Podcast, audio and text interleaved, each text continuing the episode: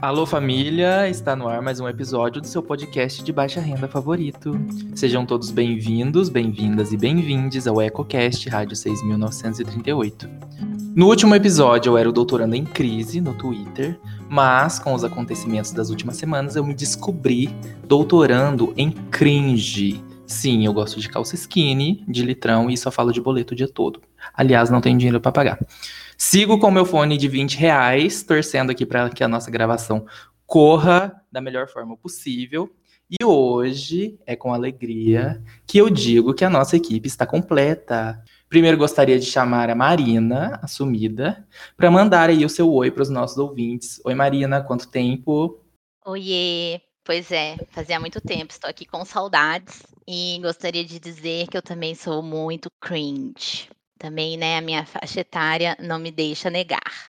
E eu também amo calças skinny. Mas estava com saudade, estou muito feliz de estar aqui com vocês hoje, prontos para pôr a boca no trombone. Oi, Isa, amo. dá um oi aí. Oi, gente! Chegou a rainha ao abre alas da geração Z.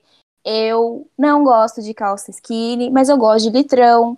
Eu gosto de BTS, sim, né? Porque eu sou, gente, eu sou anos 2000 quase, né? Então, e morrendo de saudade dessa voz maravilhosa, Marina, que bom ter você com a gente de novo, a família unida, para conversar hoje sobre o que, Gui? Vixe, hoje temos assunto aqui, pano para manga para conversar, né? Feitas aí as devidas apresentações, vamos partir logo para o tema do nosso episódio, né? Bora que bora. Bom, vamos falar hoje sobre o nosso querido estado de Minas Gerais. No último dia 17 de maio deste ano, o ex-ministro do Meio Ambiente, Ricardo Salles, com apoio do governador do estado de Minas Gerais, Romeu Zema, lançou o edital de chamada pública número 1 de 2021, com o objetivo de selecionar projetos para gestão de resíduos sólidos a serem executados pelos consórcios públicos aqui do estado de Minas Gerais. O edital faz parte do programa Lixão Zero do governo federal e dispõe do orçamento de 100 milhões de reais. Esse orçamento ele vem do acordo existente entre a mineradora Vale e o IBAMA como substituição à multa ambiental lá do rompimento da barragem do córrego de Feijão, né, um dos maiores crimes ambientais vivenciados aqui no nosso país em janeiro de 2019. Embora essa estratégia ela pareça assim, uma resolução excelente para o problema socioambiental e econômico dos municípios mineiros, a gente sempre fica um pouquinho com o pé atrás aí, né, dos programas do governo federal. Esse edital é mais um do mecanismo de passagem da boiada. E é sobre esse edital que a gente vai falar hoje, porque ele viola a legislação ambiental atual e coloca em risco milhares de catadores de material reciclável. Para tratar da problemática que envolve o edital de chamada pública número 001 de 2021, hoje temos o prazer de apresentar o nosso convidado especial, Felipe Gomes. Felipe é idealizador do coletivo A é Lixo, sócio-diretor da Pronto e sócio fundador da Metano Energia e Resíduos. Além disso, ele está assessor da nossa queridíssima Duda Salaberti. Seja bem-vindo, Felipe, é um prazer enorme ter você aqui com a gente.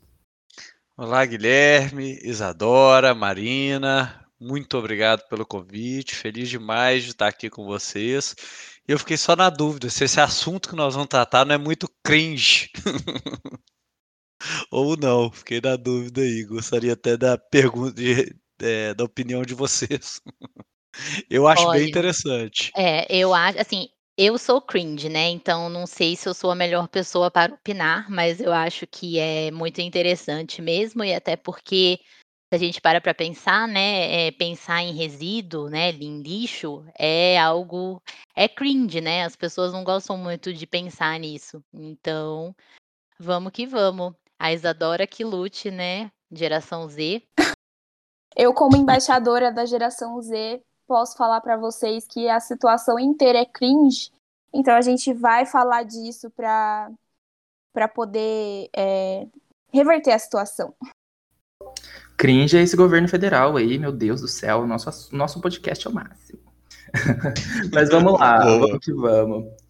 Bom, Felipe, primeiramente eu gostaria de agradecer do fundo do meu coração por ter aceitado aí o nosso convite.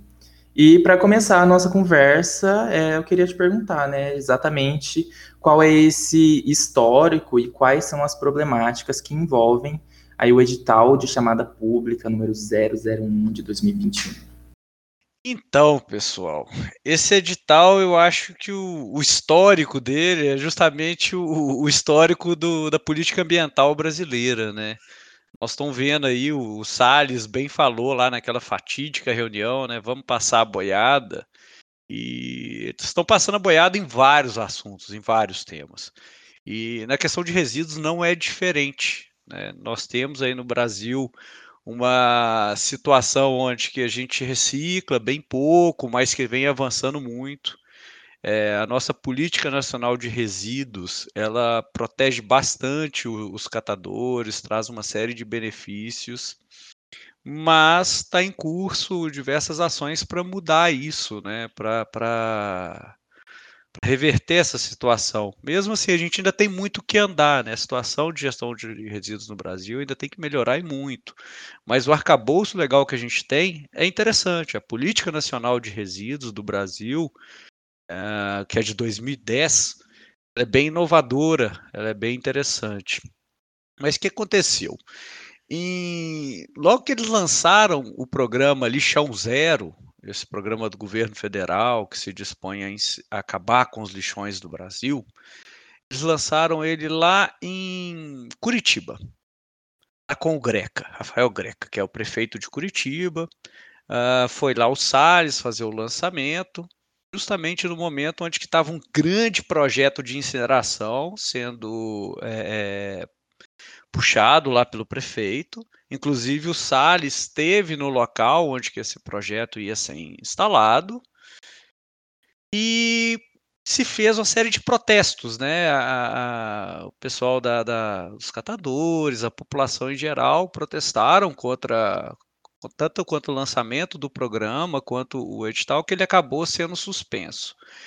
E, e, ficou nisso. E agora, tem mais ou menos aí uns quatro a seis meses, começou um esforço incinerador de resíduos muito forte no Brasil inteiro. E primeiro edital que eles lançaram foi esse aqui de Minas Gerais, que eles estão pegando, igual você bem falou, né, os 100 milhões lá do acordo em função do crime que a Vale cometeu, né, é o maior crime não só ambiental, mas também trabalhista da história do Brasil. E estão usando essa multa para falar que é para melhoria de gestão de resíduos, mas uma coisa assim bem unilateral. Né? Pergunta se o governo federal, para desenhar esse edital, conversou com qualquer ente da sociedade. Não. É, ele simplesmente definiu. Nós vamos gastar os 100 milhões dessa forma. E aí no edital ele se esquece de uma série de questões fundamentais quando a gente trata de resíduos. A política nacional de resíduos ela tem alguns princípios. Um desses princípios é o valor social do resíduo. O resíduo ele é um bem social capaz de gerar riqueza, mas ele só pode gerar riqueza se ele for é, aproveitado pela sociedade. Mas quando você prioriza grandes projetos é, que, que, concentram o, o, a riqueza do resíduo na mão de poucos, isso não ocorre. E esse edital ele busca financiar usinas para produção de CDR. O que, que é isso? É o combustível derivado de resíduos é, é como se fosse uma maçaroca que você vai queimar.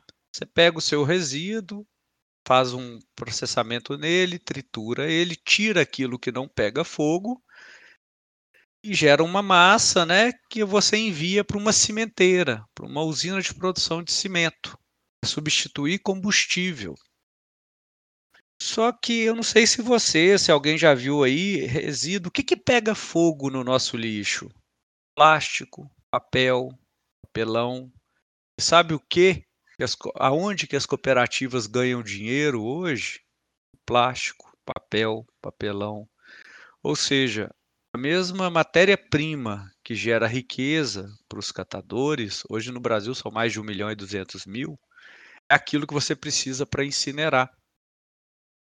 Então, é, são, são inúmeros problemas. E esse da questão do, do, do, você direcionar o resíduo, em vez de você enviar para reciclagem, para incineração, é um problema social muito grande muito grande. É, tem um número que é, ele é quase que assim, ele explica por que, que a gente está brigando tanto contra esse edital.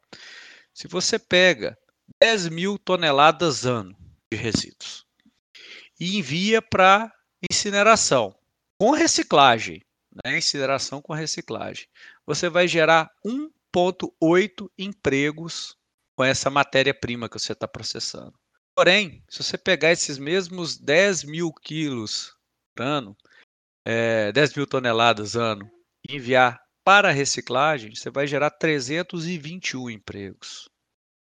É, isso acho que mostra o que, que é o valor social do resíduo. E emprego, muitas vezes, que você vai conseguir chegar na população mais vulnerável, mais carente, então, assim, é por essas e outras, sabe, que a gente tá, tá brigando contra esse edital. Esse edital, ele está dentro de um programa que chama Lixão Zero, correto? Porém, ele exclui a maior parte da população mineira que vive em cidades com lixões, porque esse edital ele só permite que consórcios municipais participem dele. E com isso, hoje, só fazem parte de consórcios municípios com 14% da população é, de municípios que ainda tem lixão. Os outros 86% da população mineira que mora em municípios que têm lixões não estão em consórcios. Então, essa população não poderia ser beneficiada com esse recurso. Então, até nisso eles conseguem errar. E são, são vários outros. Né? A política nacional ela tem um, um, um, ela define lá no seu artigo 9, se eu não me engano, a hierarquia na gestão de resíduos. Ela fala a ordem que você deve priorizar para gerenciar os resíduos. E antes de incinerar, vem várias outras, como reciclar, reduzir, reutilizar. E, e, da forma como esse edital está construído, a grande maioria vai para incineração. Então, assim, essas são apenas algumas das, das ilegalidades que esse edital possui. Então, né, como dito aí na nossa introdução, parece um projeto bem bacana esse do lixão zero, porém tem algumas presentinhos que o governo federal deixou para gente, né, o cavalo de Troia como o Felipe disse aqui pra gente nos bastidores. Passo a palavra para minha querida amiga Marina. Por favor, Marina, fique à vontade. Né, é a herança do Salles. É, Felipe, continuando então, agora que você já explicou um pouco dessas problemáticas, é, quem, a quem que interessa, né? E quem, é, quem são os potenciais beneficiados é, com, essa, com essa implementação de unidades de incineração de resíduos? Então, é, nós temos aí, né, o, o, recurso, ele é direcionado para os consórcios, né? Os consórcios é uma política interessante, é onde você pegou ah, muitas vezes é, é, é, é, um pouco inviável economicamente você fazer a gestão de resíduo em municípios muito pequenos, e aí você associa em consórcios, né? Você faz, é, é junta 6, 10, 12 municípios próximos e faz um consórcio. Beleza, até aí está bem legal. Porém, para você investir nesse tipo de tecnologia, são é, plantas de elevado custo, com mão de obra um tanto quanto reduzida para trabalhar. E a gente tem observado no Brasil, outro dia saiu uma, uma reportagem. É, a gente tem a ABREM, que é a Associação Brasileira das Empresas de Recuperação Energética. Trabalha com incineração. E recentemente começaram a fazer parte da Abrem a, as grandes empresas globais de incineração, os grandes players, né, que não estavam no Brasil e agora estão. É, então, quando a gente olha para um, um, esse tipo de projeto, de você concentrar é, em grandes empreendimentos, você está é, é, é, restringindo a quantidade de pessoas que podem se beneficiar. Quando a gente trabalha focando na coleta seletiva, na reciclagem, você tem todo um, um contingente de pessoas que vão estar tá atuando ali na coleta, na triagem daqueles materiais. Antes da pandemia, o último número que a gente tem são 1 milhão e 200 mil catadores. É, hoje, 90% de todo o material que é reciclado no Brasil passa na mão dos catadores. Porém, os catadores serão exatamente os mais prejudicados se o edital for na forma como ele está proposto. A gente não é contra esse edital, de forma nenhuma. A gente é contra a forma como o edital está escrito. Por obrigar todo mundo a ter que instalar usinas para produção de CDR. E esse CDR, ele vai para cimenteiras, né? Então as cimenteiras serão muito beneficiadas com esse esse edital. Então nós estamos falando aí das grandes empresas é, detentoras de tecnologia de produção de CDR, as cimenteiras, os donos dos consórcios, né, os gestores dos consórcios, que são os principais interessados. Mas antes, mas além dos interessados, é importante a gente olhar quem são os prejudicados, né? Tem os catadores, tem a população, porque quando a gente pensa em incineração, em queimar resíduos, porque muito se fala, ah, não é CDR, não é incineração. Sim, CDR é incineração. É uma queima, é um processo de tratamento térmico do resíduo. Então é incineração. É, e quando você vai para a incineração, o principal custo operacional de uma planta de incineração é o tratamento dos gases. E na Europa, com todo o controle, toda a fiscalização que você tem, você já tem uma série de problemas, uma série de denúncias e, e, e questões. Aí eu pergunto: será que no Brasil vai ser mais fiscalizado ou menos que na Europa? Lembrando que o principal custo na implantação de uma usina que incinera resíduos é a operação do filtro e limpa a fumaça tóxica que é emitida. E se esse filtro não opera de forma muito adequada, todas aquelas toxinas, dioxinas, furanos, que são extremamente cancerígenas, acabam sendo emitidas para a atmosfera. Então, tem esses pontos. E um, um aspecto que a gente tem que olhar com muito, muita preocupação é que nós estamos falando de investimentos muito altos e demoram muitos anos para ser pagos. E depois que você investe, para você conseguir é, é, é, reverter é quase impossível. Então, se a gente está investindo numa tecnologia que necessita dos recicláveis para ter viabilidade econômica, para queimar, será que a coleta seletiva vai aumentar no Brasil? Com esse tipo de, de investimento, eu, tenho, eu posso afirmar que não. É o Brasil acima de tudo, né? Nossa, gente. É, o Felipe, eu acho que você já começou a tocar um pouquinho nesse assunto, mas a pergunta que eu tenho para te fazer é se a incineração ela é considerada uma tecnologia sustentável. É, pelo que eu entendi, eu acho que não, né? E ela é interessante do ponto de vista de redução da emissão de gases do efeito estufa? Então, é, vamos lá. A União Europeia acabou de soltar uma, uma resolução tirando a incineração do rol de tecnologias sustentáveis e eliminando da, da, participação das metas de Paris e dos financiamentos subsidiados. Ou seja, lá na Europa não tem mais espaço para incineração. Né? Saiu. Então o pessoal ele precisa ir para algum lugar, né? Por isso que deve ser que eles estão querendo vir tanto para o Brasil. E tem uma falácia, né, que é o que é bem propagado aí. Ah, não, mas eu estou gerando energia com os resíduos. Mas tem duas grandes pegadinhas dessa história. Sim, você está gerando energia, ok. Mas primeiro, você está gerando energia com combustível fóssil, porque plástico você vai queimar vem da onde? Do petróleo. Então é um combustível fóssil. Quando você incinera o plástico, você vai ter que é, pegar mais petróleo na natureza para fazer mais plástico. Ou seja, mais incineração, mais mineração. Totalmente ligado.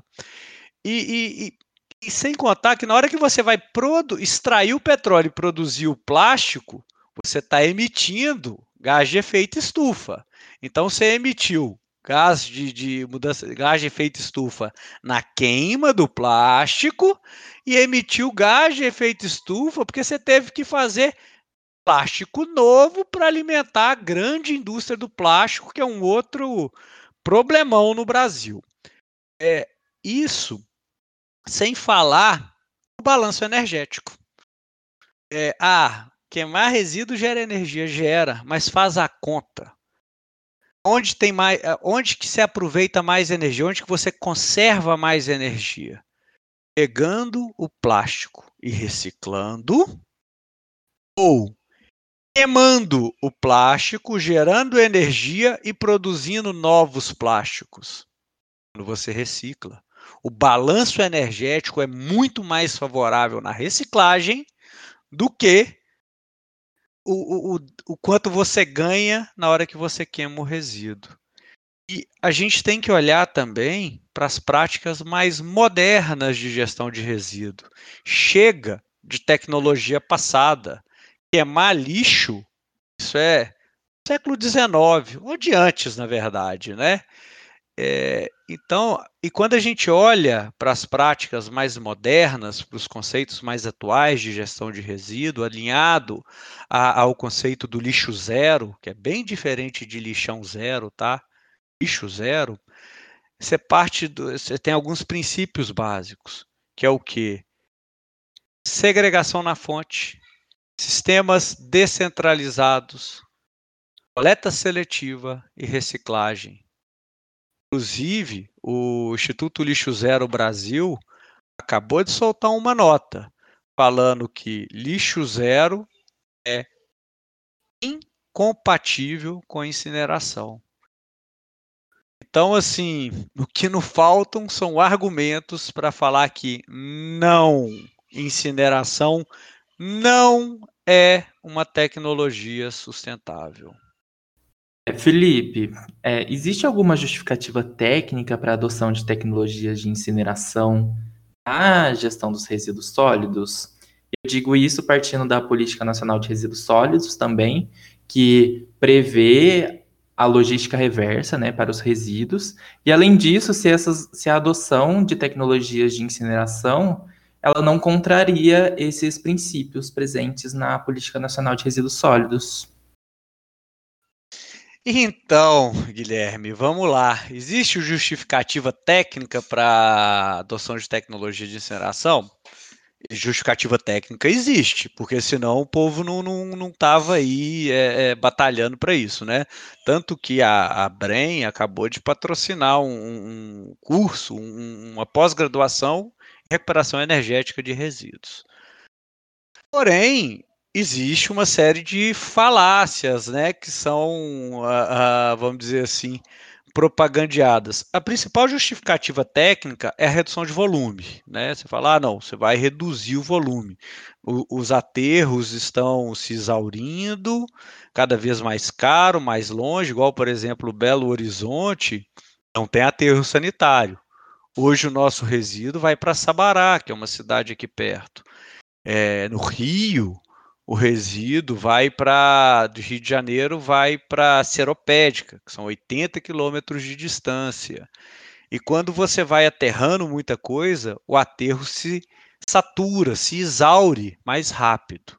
Então, a principal justificativa técnica é a redução do volume, porque na hora que você queima, você gera ali cerca de 10% do volume em cinzas. Então, a área que você vai ocupar para aterrar é muito menor. Então, essa é a principal justificativa técnica. Porém, é, é, é, você aterrar do jeito que a gente aterra é totalmente errado. A nossa política nacional de resíduos ela já é muito clara. A gente só tinha que estar tá aterrando o rejeito. O que, que é rejeito? É aquilo que é o lixo. Lixo é rejeito, porque lixo não existe. O que existe é uma atitude inadequada com os nossos sagrados resíduos. Esse é o bordão do raio lixo. É, a gente aterrar só o rejeito. O que é o rejeito? É aquilo que não tem como reciclar, que não tem como reutilizar, que não tem como dar outros usos. Só que metade do nosso resíduo é matéria orgânica. Matéria orgânica tem água, não pega fogo, ou pega fogo com bastante dificuldade. Então, essa matéria você tem que mandar para os processos de compostagem, de produção de biogás, que aí também é, dá para gerar energia. Tanto na compostagem quanto no biogás você gera energia. A compostagem, a leira chega a 70, 80 graus. Um trocador de calor ali vai gerar água quente. O, o, o biogás, né, a digestão anaeróbia, você gera um gás combustível por bactérias, micro-organismos, na verdade, que digerem aquele material, geram um gás combustível você toca aquilo numa caldeira e gera energia.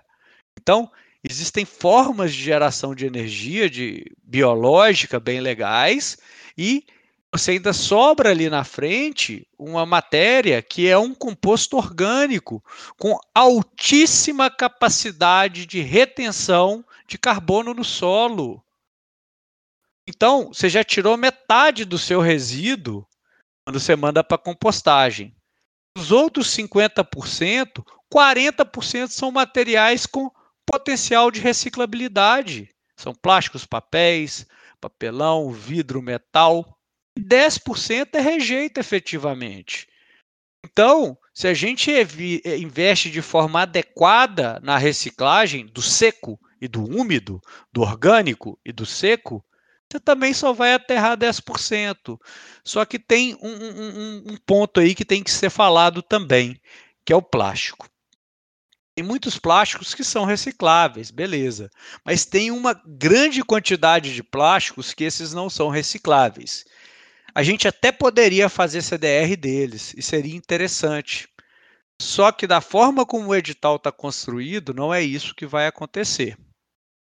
Então, a gente tem que batalhar também pela redução no uso desses plásticos que não possuem reciclabilidade, ou exigir que a indústria cumpra a obrigação dela de logística reversa e garanta a reciclagem do plástico. Por exemplo, vocês estão no sul de Minas, produz muito café aí, não produz?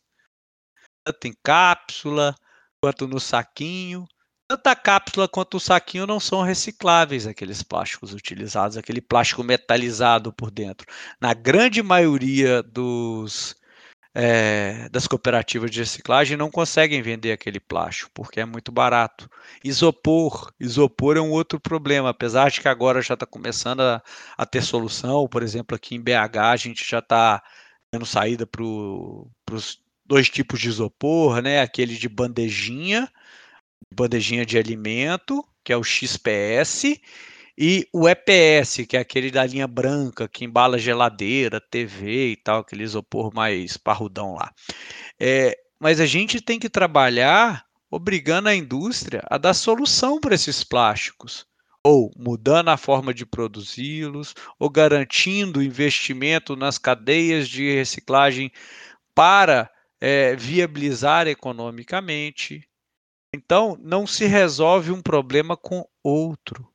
É isso que eu estou querendo dizer. Porque muitas vezes vem a justificativa de ah, a reciclagem não está dando conta do recado. Mas é porque ela não tem o investimento necessário para tal e o esforço necessário para tal.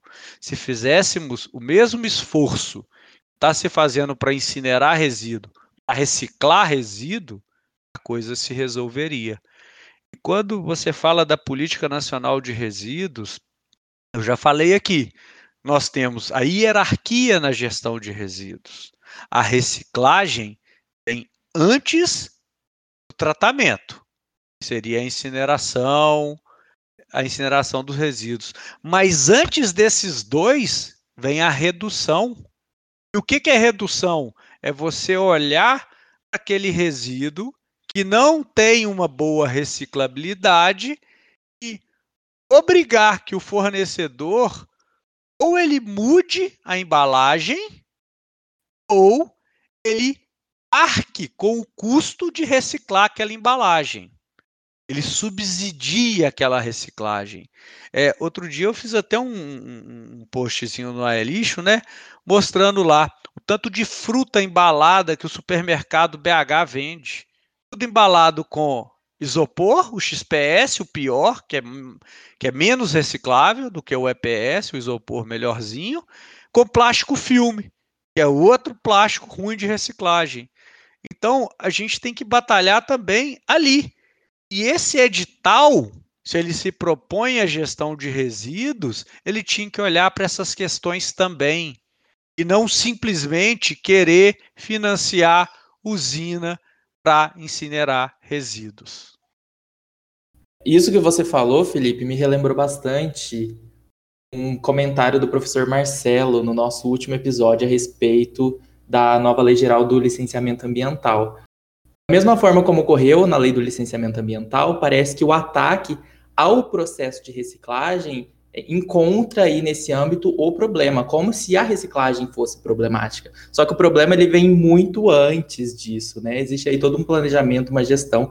Então o problema não está na reciclagem, existe aí todo o histórico que a mudança no, no final, lá na reciclagem de fato, não vai resolver todo esse problema, né?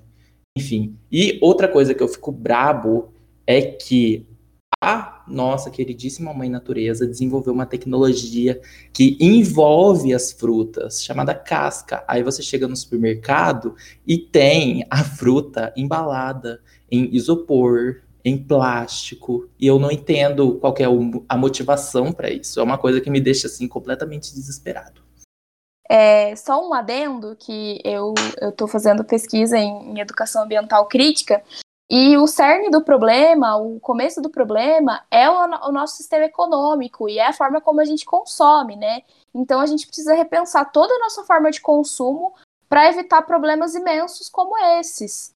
Oi, Isadora, e também para né, te complementar, uma coisa que, que a gente vê muito quando a gente fala né, de resíduos sólidos, a gente até brincou, né, que resíduos sólidos é cringe, que é aquela questão, a gente consome muito, só que aí a gente não pensa para onde que vai isso, né? A gente não vê. Então fica uma coisa muito dissociada, assim como a gente não, não tem a percepção do que chega no mercado pra gente, né? Tipo, ah, a fruta, comida, tudo. É, a gente também não tem essa percepção do, do que vem e do que sai, né? Então, ah, eu tô jogando fora, então isso não é meu problema mais. E eu acho que grande parte da mudança também é parte de, desse, dessa conscientização que o que você está jogando fora está indo para algum lugar, né? E principalmente você tem o poder de destinar isso de uma forma melhor, né? Então, por que não começar simples? Por que não separar o que é reciclável e o que não é, né? Encontrar uma cooperativa né, procurar na internet, tem lugar que você põe na internet, você consegue achar onde tem, é, onde tem cooperativa, então assim, mesmo que o município que você more não tenha, né, já uma coleta seletiva estabelecida, tem como você buscar, então também é, lembrar que a gente tem um poder, tanto de como consumidor, né, cobrar, então, por exemplo, se eu estou vendo uma fruta embalada no papel filme que não faz sentido algum, sei lá, reclamar no mercado. Por que, que isso está aqui? Ah, eu não vou mais comprar aqui e também buscar destinar nos lugares corretos, né? Assim, são pequenas ações, é um, é um trabalho de formiguinha, né? De cada um de nós, mas também que pode é, trazer um grande impacto, né? Então, assim, não pensar também diminuir a nossa destinação de resíduo para aterro e, né, incineração, né, se viesse esse caso, mas também de procurar outras destinações, né? A compostagem também é uma coisa super legal e fácil de fazer. Então, acho muito, acho muito bom essas é, nossa motivação aqui desses comentários, né? Só e digo mais também em relação a isso, que é, a gente não para muito para pensar, mas existem pessoas, a Marina falou, né, do antes e do, do depois, existem pessoas que são exploradas para fazer que, o que chega da dentro da nossa casa, e existem pessoas que vão ser exploradas depois nessa destinação. Então, se a gente não tem um, uma coisa organizada, claramente terão indivíduos explorados em condições absurdas para poder dar uma destinação no nosso lixo. Pessoal, agora eu fiquei motivado. é, só comentar um negocinho aqui, importante. É, outro dia eu estava participando de uma discussão sobre reciclagem do isopor e tal. E aí a, a indústria que está cumprindo o papel dela de logística reversa, né, falando como é que eles trabalham. Ah, não. E além da gente fornecer, fazer, comprar e não sei o que, a gente faz um programa de educação ambiental nas escolas para mostrar para as crianças que o isopor ele não é o vilão, ele não é inimigo da natureza, não, ele é amigo. Isso foi um, um, uma fala tão absurda da indústria falar isso, porque o isopor é sim inimigo da natureza, não é um plástico bom. Ele tem um monte de utilidades, mas falar que ele é ambientalmente adequado, isso é uma grande balela. E, e tem a, a, a, o pessoal que publica o Atlas do Plástico, que é a Fundação Heinrich Boll. Eles publicam todo ano esse ato, esse ato do plástico e tal. E eles fizeram um post reproduzindo uma fala do deputado Rodrigo Agostinho. Rodrigo Agostinho ele falou assim, ó, o lobby do plástico chega a escolher quem vai ser relator de projetos dentro da Câmara dos Deputados relacionados a essa matéria. O lobby que a indústria do plástico faz, ele é talvez ele deva ser bem próximo do que o lobby do cigarro, o lobby das armas, o lobby das bebidas. Ele só perde para o da agricultura. É muito dinheiro envolvido. Então, por isso, eles estão enfiando goela abaixo da gente esse tanto de plástico. Nós, como consumidores, temos que começar a rejeitar plástico. Nós estamos no mês livre de plástico. Junho julho, quer dizer, né? É, é, é o mês livre de plásticos. A ideia é a gente rejeitar cada vez mais. Então, pessoal, vamos começar a rejeitar todo dia um plástico inútil. E, e, e, essa questão que você trouxe de começar a questionar o fornecedor é fundamental. A gente tem que entender se aquele plástico tem reciclabilidade ou não, e se não tem, optar por um produto que utilize um outro plástico. Atrás lá das embalagens, ela tem os numerozinhos. Aqueles que geralmente estão com outros, que é o número 7, corre daquilo, porque a chance daquele plástico não ser reciclado é imensa. É isso, né, gente? A gente sempre fala sobre o que, que nós podemos fazer, né, em relação a essa situação. Então a gente até já adiantou um pouco aqui, né, para tocar um pouco nesse assunto. E, bom, né, continuando essa nossa discussão, é, Felipe, você já falou um pouco, mas eu acho que seria bom a gente sintetizar e enfatizar a importância dos catadores de materiais recicláveis para a gestão de resíduos sólidos nos municípios. E quais são os impactos que essa, né, esses trabalhadores é, vão sentir com a adoção dessas tecnologias de incineração?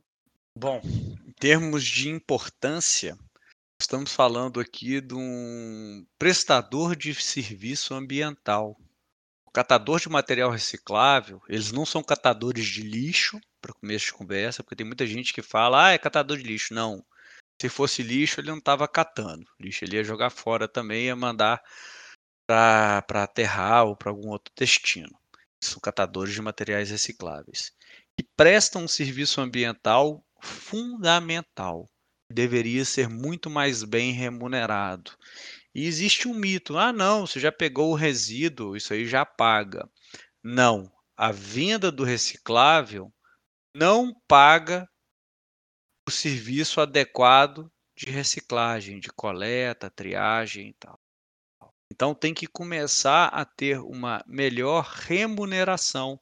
Hoje, é, antes você não tinha contrato nenhum com as cooperativas.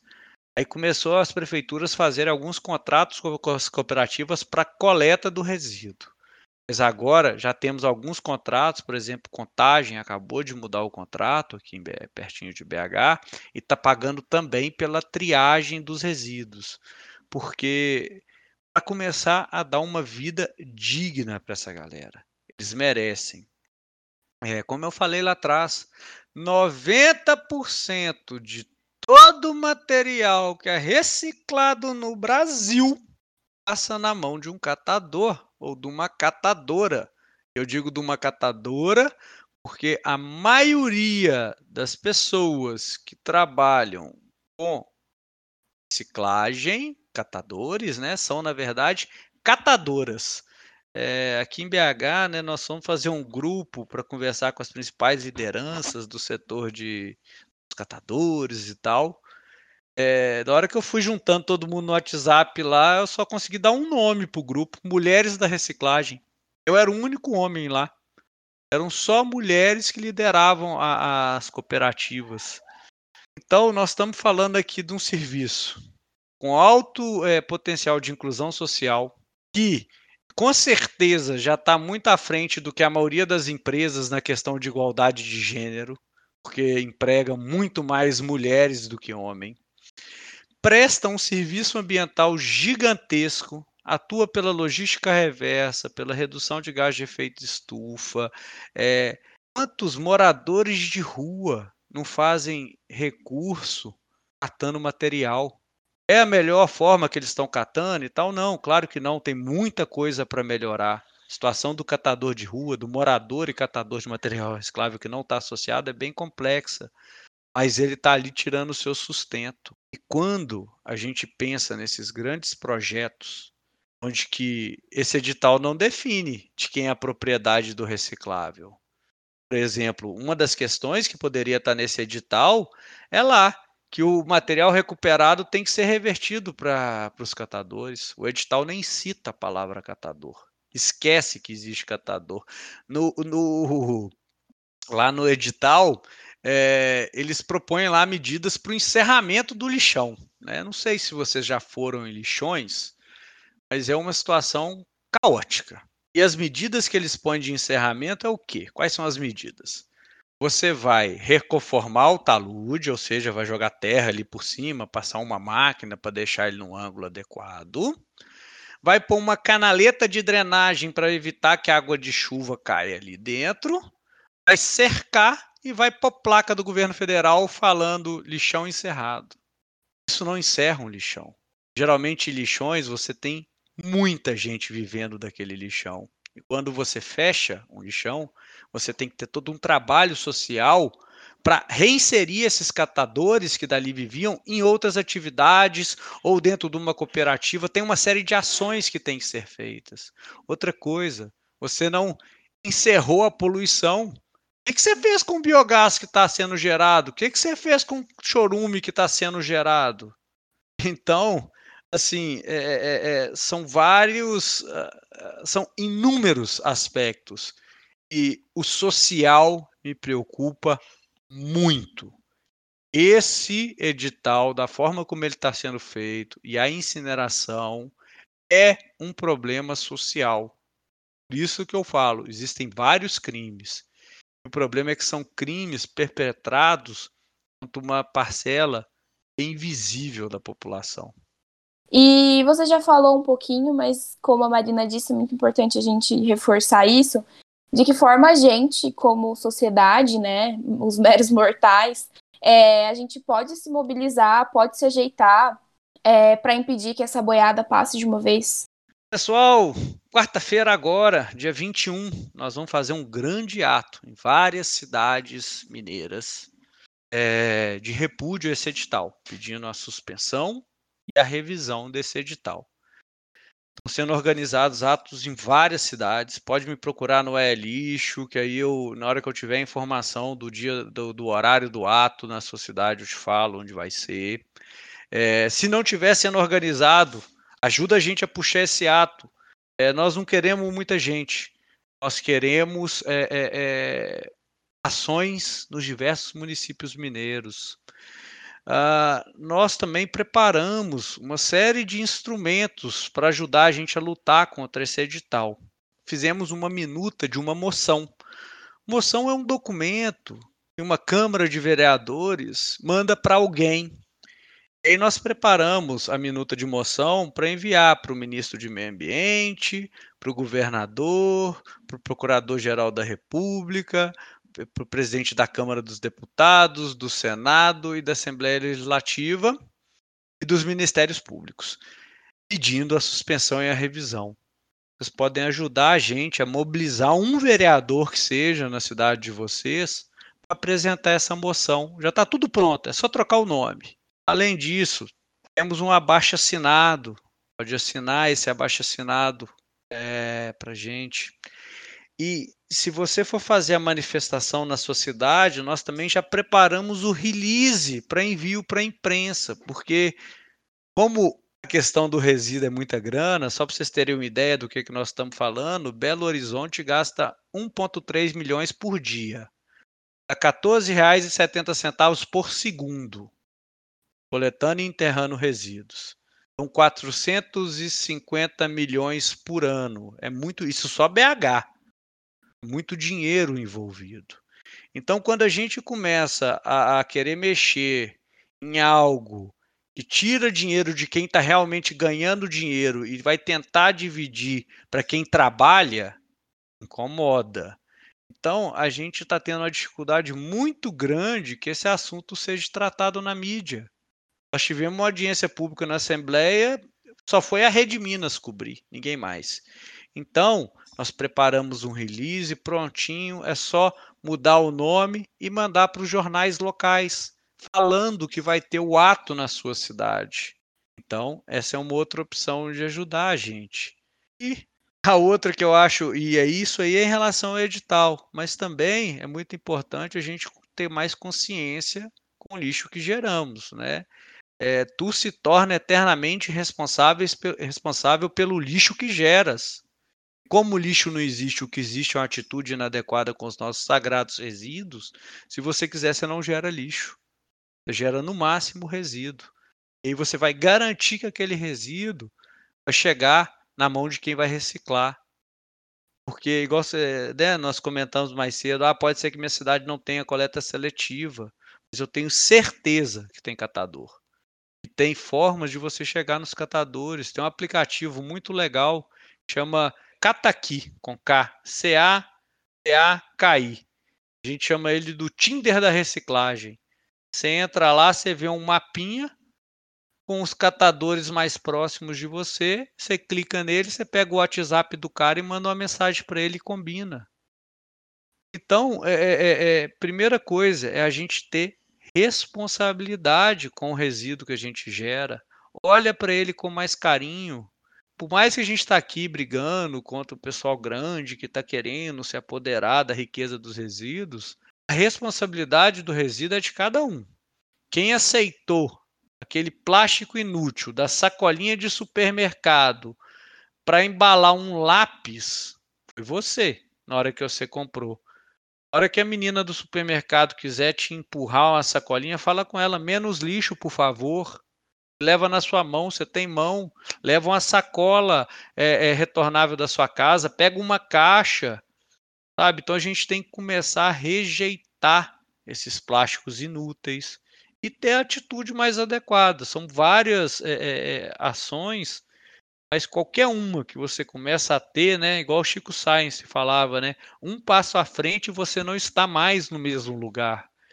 Então vamos cada dia dando um passo na gestão de resíduos, melhorando a nossa relação com os resíduos e ajudando a gente aí na mobilização de quarta-feira, dia 21. Aqui em BH vai ser às 10 horas da manhã na Praça 7 e vocês estão mais ou menos perto de Poços de Caldas, não estão? Perto de Poços de Caldas? Poços de Caldas, vou falar aqui para vocês agora.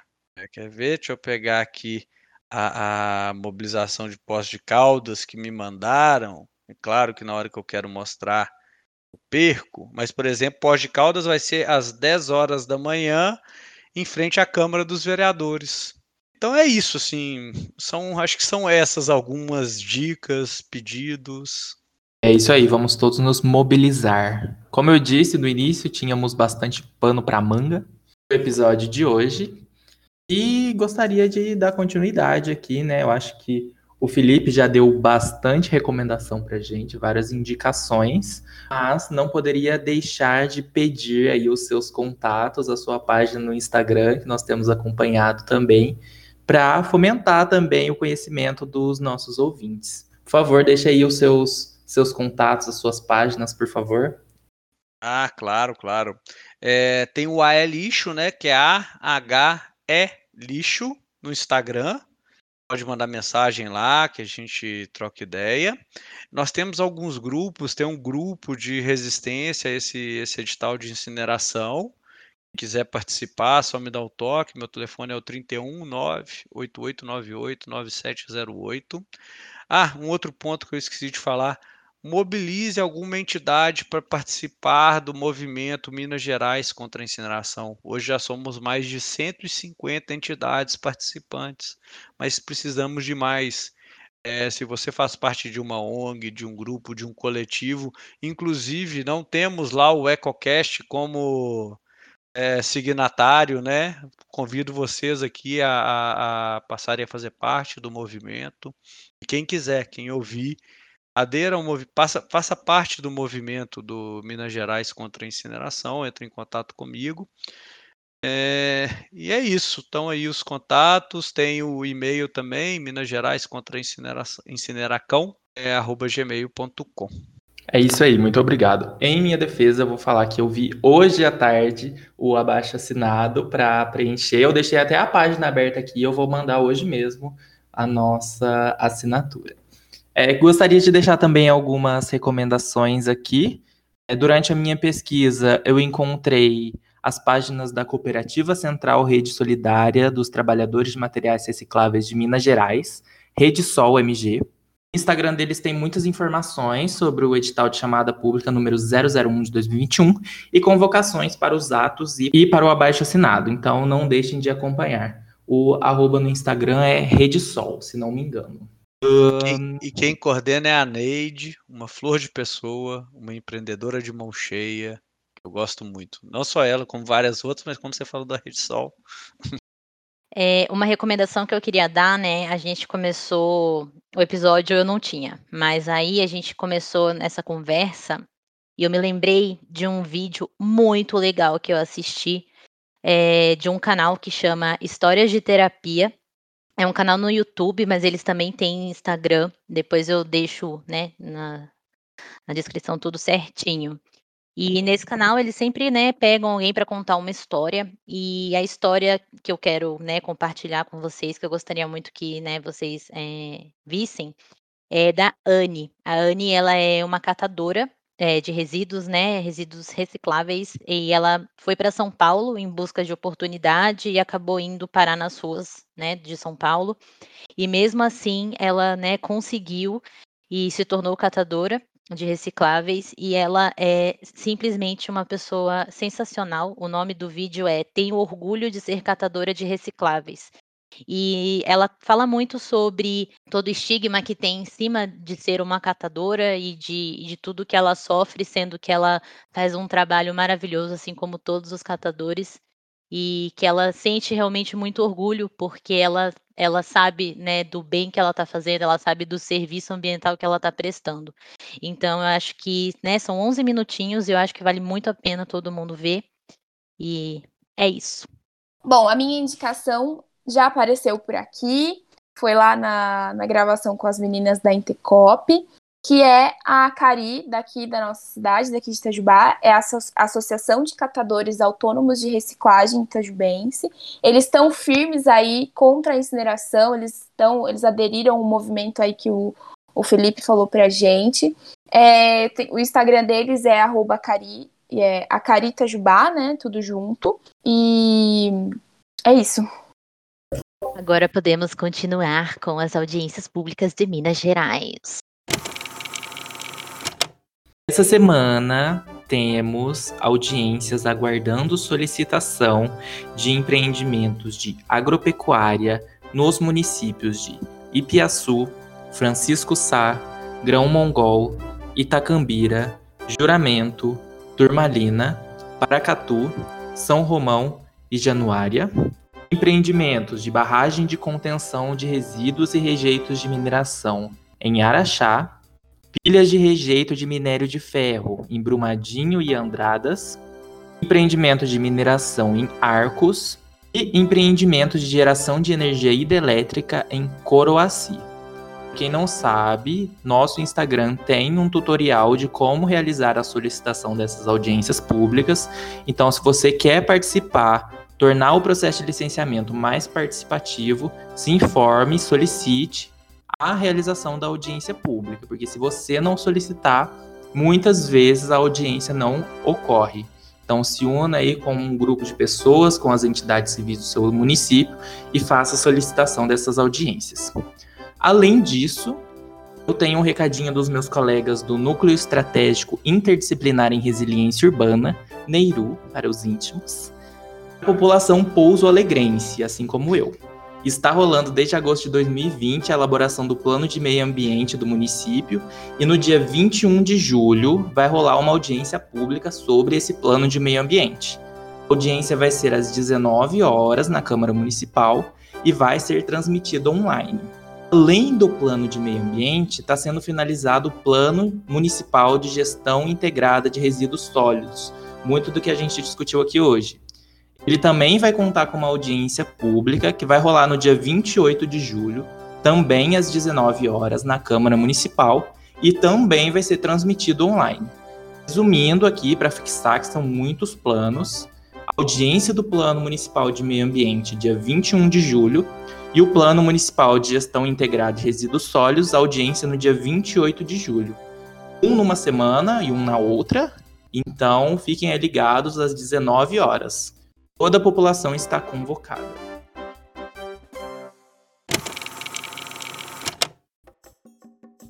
Vamos partir, portanto, para as nossas considerações finais, encerrando mais um episódio do nosso queridíssimo EcoCast. Gostaria de agradecer a disponibilidade, a presença do Felipe aqui no nosso servidor do Discord.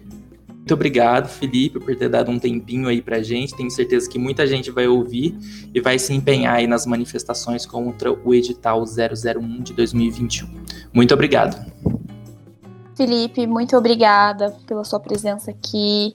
Foi um prazer essa conversa. E como sempre, né, gente, a bióloga tem que falar que a pandemia não acabou. Eu já tomei vacina, não sei se vocês já tomaram vacina, mas eu já tomei vacina, mas eu sei que a pandemia não acabou, então fiquem nas suas casinhas ainda. Se for sair, sai de PFF, fica em ambiente ventilado. Tá quase no final, eu li um, um artigo do professor Pedro Halal, lá da, da Federal de Pelotas, estimando que agora no fim do ano, entre o, final desse ano e o começo do ano que vem, a gente vai ter uma situação mais controlada, vamos estar vacinados. Então aguenta a bucha aí, que já vai acabar, gente. Pessoal, eu só tenho a agradecer é, muito a oportunidade. É, quem for em manifestação, com certeza, PFF2 na cara o tempo inteiro, álcool gel, distanciamento social, é, e é isso mesmo. É, vacina no braço, comida no prato e esse presidente deposto. E dia 24 tem manifestação, né? Então vamos aí de PFF2 no rosto também. Muito obrigado, galera. Muito obrigado, Felipe. Felipe, por favor, encaminhe o nosso abraço para nossa queridíssima Duda Salabert. Somos fãs dela daqui do sul de Minas, não só fãs, né? Nós admiramos demais o trabalho dela, desejamos muita força por aí. Muito obrigado mesmo. E é isso aí. Então é isso, né, gente? Beijinhos científicos. Até a próxima.